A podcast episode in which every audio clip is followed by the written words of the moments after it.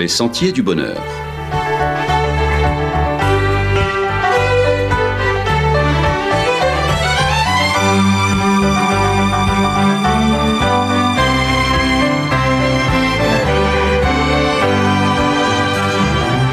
Une émission qui vous apporte un message d'espérance, de paix, de joie et de confiance. Chers amis auditeurs, bonjour. Eric et Sabrina pour emprunter avec vous les sentiers du bonheur. Eric, ça y est, nous y sommes. La Coupe du monde de football débute ce dimanche 20 novembre. L'événement a lieu tous les quatre ans et réjouit le cœur des millions de fans à travers le monde. Pourtant, cette édition au Qatar suscite énormément de critiques au point où certains parlent même de boycotter la manifestation. Effectivement, il n'y a pas un jour qui passe sans qu'un nouvel appel au boycott de cette Coupe du Monde ne soit relayé dans les médias. D'anciens joueurs professionnels, des supporters, des hommes ou des femmes politiques, des acteurs et actrices, l'éventail des personnalités appelant à ne pas regarder le mondial est très large. Mais que reproche-t-on euh, précisément au Qatar? La liste des reproches est longue. Il y a des soupçons de corruption sur les conditions d'attribution, mais ces soupçons reviennent presque systématiquement pour l'organisation des grandes compétitions. Ce qu'il y a de particulier pour le Qatar, ce sont ces milliers d'ouvriers décédés sur les chantiers de construction des stades, les médiocres conditions de vie de ces ouvriers, la question du respect des droits de l'homme dans ce pays. On peut ajouter à cela les enjeux écologiques qui, malgré le contexte climatique actuel, ont été relégués au second plan. Il y aura par exemple des stades climatisés pour les matchs. Pour les opposants à cette Coupe du Monde, le football a été pris en otage et même instrumentalisé pour des questions économiques et surtout géopolitiques. C'est le soft power version qatari qui semble poser problème. Alors, euh, le soft power, c'est cette forme d'influence internationale qu'exerce un pays par des moyens non militaires, mais plutôt cognitifs et culturels. Pour le Qatar, cette stratégie se remarque surtout par leur omniprésence dans le sport en général, mais aussi dans les médias. Tout à fait.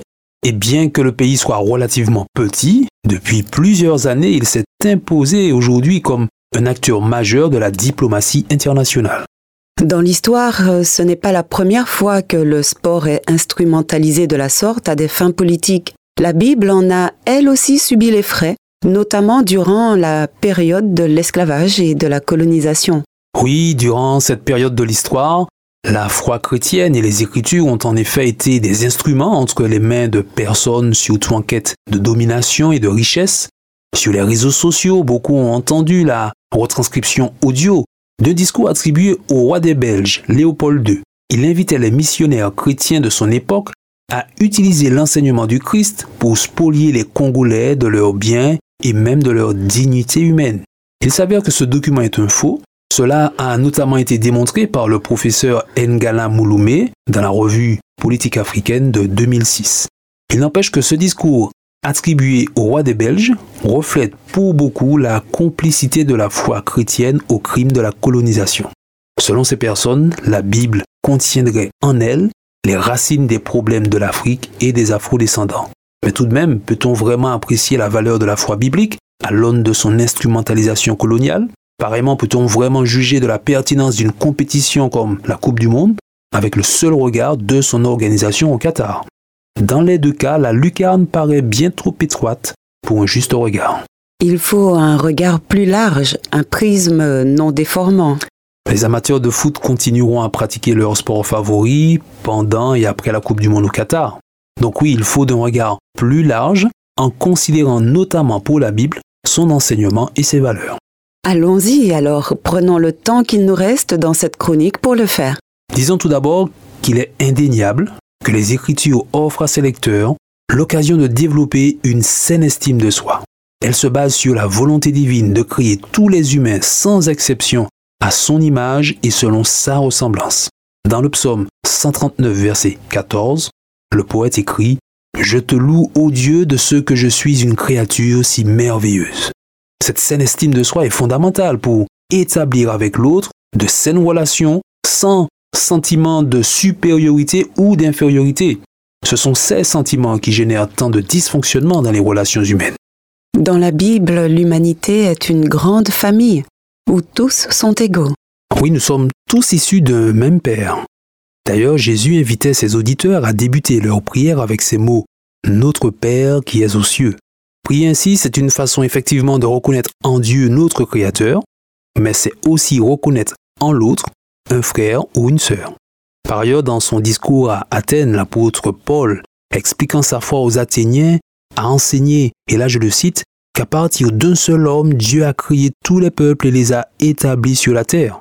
Et puis on retrouve aussi cet enseignement de l'apôtre Pierre, toujours dans le livre des Actes au chapitre 10, où l'apôtre dit, Maintenant, je comprends vraiment que Dieu accueille tout le monde, tout être humain, quelle que soit sa nationalité, qui le respecte et fait ce qui est juste, lui est agréable. Définitivement, il n'y a pas dans les Écritures de paroles encourageant la traite humaine, à la domination des uns sur les autres selon des critères ethniques. Pour parvenir à de telles conclusions avec la Bible, il faudrait prendre ces textes en dehors de leur contexte, ce qui, quel que soit le domaine, conduit toujours à des contresens. Mais malgré tout, on retrouve des situations d'esclavage dans la Bible. La Bible parle de l'esclavage parce que cette pratique était une réalité dans les contextes socio-culturels de l'époque. Il y a même une lettre entière de Paul consacrée au sujet. C'est l'épître à Philémon. Dans cette lettre, Paul encourage Philémon à changer son regard sur son esclave, Onésime. Ce que demande l'apôtre plaide pour une abolition de l'esclavage.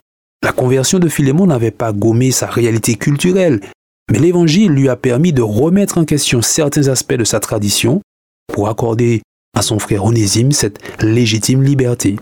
Alors je lis un extrait des mots de Paul, il écrit Philémon, bien que j'ai dans le Christ une grande assurance pour te prescrire ce qui convient, j'aime mieux te supplier au nom de l'amour. Je te supplie pour mon enfant, celui que j'ai engendré en prison, Onésime. Peut-être a-t-il été séparé de toi pour un temps, afin que tu le retrouves pour toujours, non plus comme un esclave, mais ce qui est mieux qu'un esclave, comme un frère bien-aimé. Il l'est tout particulièrement pour moi, combien plus le sera-t-il pour toi, et dans la chair et dans le Seigneur. Une invitation remplie d'amour, motivée par l'amour et invitant à l'amour. Oui, l'amour, c'est la valeur fondamentale de la Bible.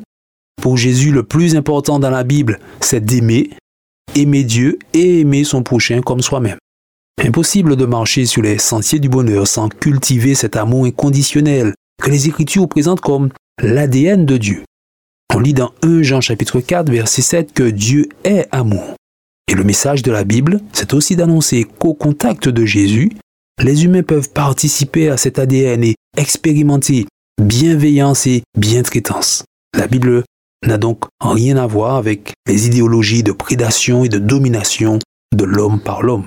Nous avons avec la Bible un précieux guide sur les sentiers du bonheur. Elle nous permet de dire que si nos expériences nous conduisent loin d'une saine estime de soi, d'un regard fraternel sur l'autre malgré ses différences, et d'un amour inconditionnel, il serait urgent de nous remettre en question. C'est en demandant que nous recevrons de Dieu les opportunités et le cœur de vivre ces valeurs précieuses. Amis auditeurs, merci de nous avoir accompagnés. Prenons déjà rendez-vous la semaine prochaine pour une nouvelle randonnée, toujours sur les sentiers du bonheur. À bientôt!